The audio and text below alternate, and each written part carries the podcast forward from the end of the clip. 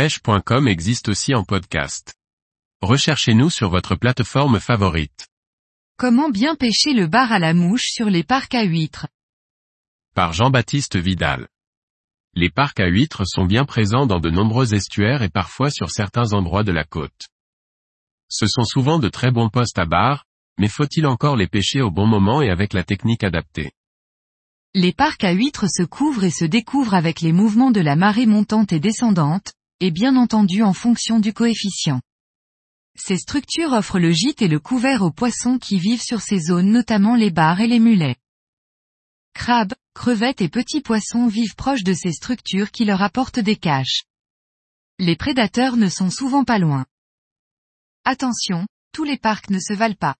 Certains sont plus intéressants que d'autres pour différentes raisons. La principale étant la présence d'huîtres dans les poches. Si c'est le cas, cela attire crabes, crevettes et petits poissons, donc les prédateurs. La seconde est leur position par rapport aux autres parcs, par rapport au courant, la structure du fond, etc.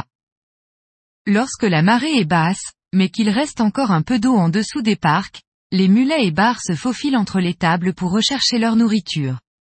Que la marée soit en fin de descendante ou début de montante, le niveau permet de pêcher entre ces rangées de tables lorsque l'ostréiculteur du coin vous permet d'y accéder et de pratiquer votre loisir. C'est souvent à ces moments qu'il est possible de voir les bars se faufiler à la recherche de proies. Les bars y sont souvent actifs et de petites chasses peuvent éclater assez souvent. Cependant les prendre à vue n'est pas simple. Les gros bars sont méfiants. Il faut longer les tables très doucement pour surprendre les bars qui maraudent à la recherche de nourriture, soit seuls ou en petits groupes. En utilisant des imitations de crabes ou de crevettes, on arrive néanmoins à en piquer assez régulièrement. Le plus difficile, ensuite, est de les sortir des parcs. Il est donc conseillé d'augmenter le diamètre de sa pointe pour tenter de les extraire rapidement ou tout du moins de les brider autant que possible.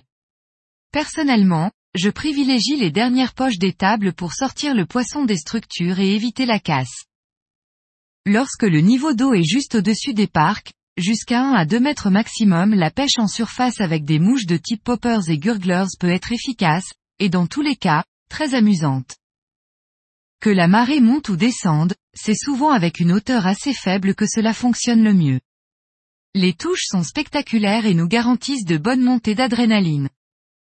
Même problème que précédemment, il faut arriver à les empêcher de retourner dans les tables, sinon c'est la casse assurée.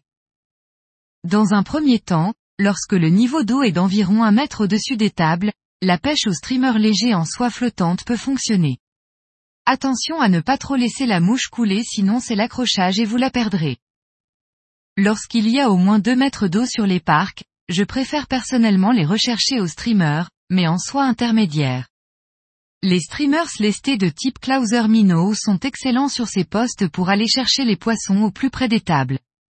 Dans le cas contraire, c'est au bar de monter chercher votre mouche en employant des mouches non lestées comme les deceivers, surf candy, et autres imitations de poissons fourrage, mulets, sprats, laçons, et perlants. Astuce. Afin de limiter les accros, je vous conseille de monter vos mouches avec des anti-herbes ou pour les streamers avec les poils ou fibres sur le dessus de l'hameçon. C'est-à-dire avec l'hameçon monté pointe vers le haut.